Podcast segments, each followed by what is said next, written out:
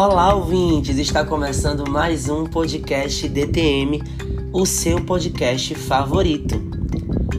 E hoje nós vamos conversar sobre reclamação sobre servidor da Anatel. É um processo que já existe na nossa central, mas que passou por mudanças. Vamos conferir? Então, pessoal, caso alguém ligue no 1331 e queira denunciar um servidor da Anatel por conta de comportamento, é, seja mau atendimento, corrupção, deveremos encaminhá-lo para o Fala BR, como já fazemos. Caso ele insista, nós vamos registrar a denúncia dele e a árvore mudou. Agora nós vamos usar denúncia, outras denúncias, denúncia de integridade, denunciar conduta de servidor da Anatel. Quando a denúncia for para um servidor terceirizado, vamos utilizar a árvore denúncia, outras denúncias, denúncia de integridade, denunciar conduta de servidor terceirizado.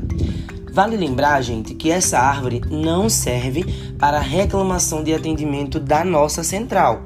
Para essas situações, continuamos usando a árvore que sempre utilizamos. Essa árvore está direcionada para um atendimento que o consumidor recebeu pela Anatel, seja na sede, seja por telefone, mas da própria Anatel, mas foi um servidor terceirizado e não um funcionário público. Sei que vocês já viram no nosso Comunica, mas já tem uma árvore para essas situações, quando o consumidor quiser denunciar né, a integridade, fazer essa denúncia sobre integridade do servidor público da Anatel. Na máscara contém nome do servidor ou do terceirizado, data e horário, local né, onde aconteceu o atendimento, telefone da Anatel não são telefones da central, gente, como por exemplo o 1331. Exemplo, ele ligou para o número da GR, né, as gerências regionais, e foi por esse atendimento, inclusive, que aconteceu a, a situação que ele quer denunciar.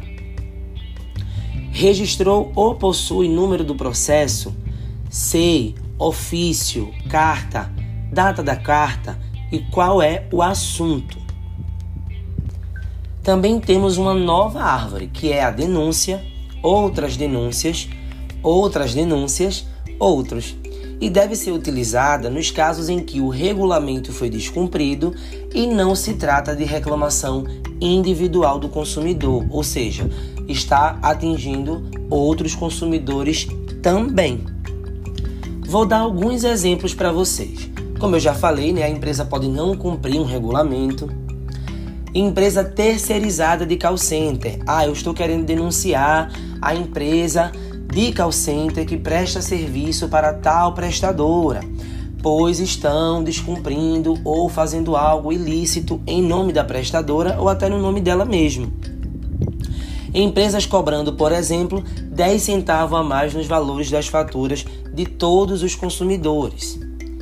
Empresa ligando e obrigando a fazer portabilidade empresa roubando cabos para prejudicar outras empresas. Nessas situações acontece muito de uma empresa roubar né, cabos para prejudicar outras empresas, para que os, os consumidores eles saiam daquela prestadora e procurem aquela que está fazendo algo ilícito. Vale ressaltar também, gente, que não deverá ser recusado a abertura de solicitação, caso o consumidor insista deveremos abrir. Esse foi mais um episódio do nosso podcast DTM. Espero que tenha ficado claro. Se ficou alguma dúvida, estamos disponíveis. Até a próxima. Tchau, tchau.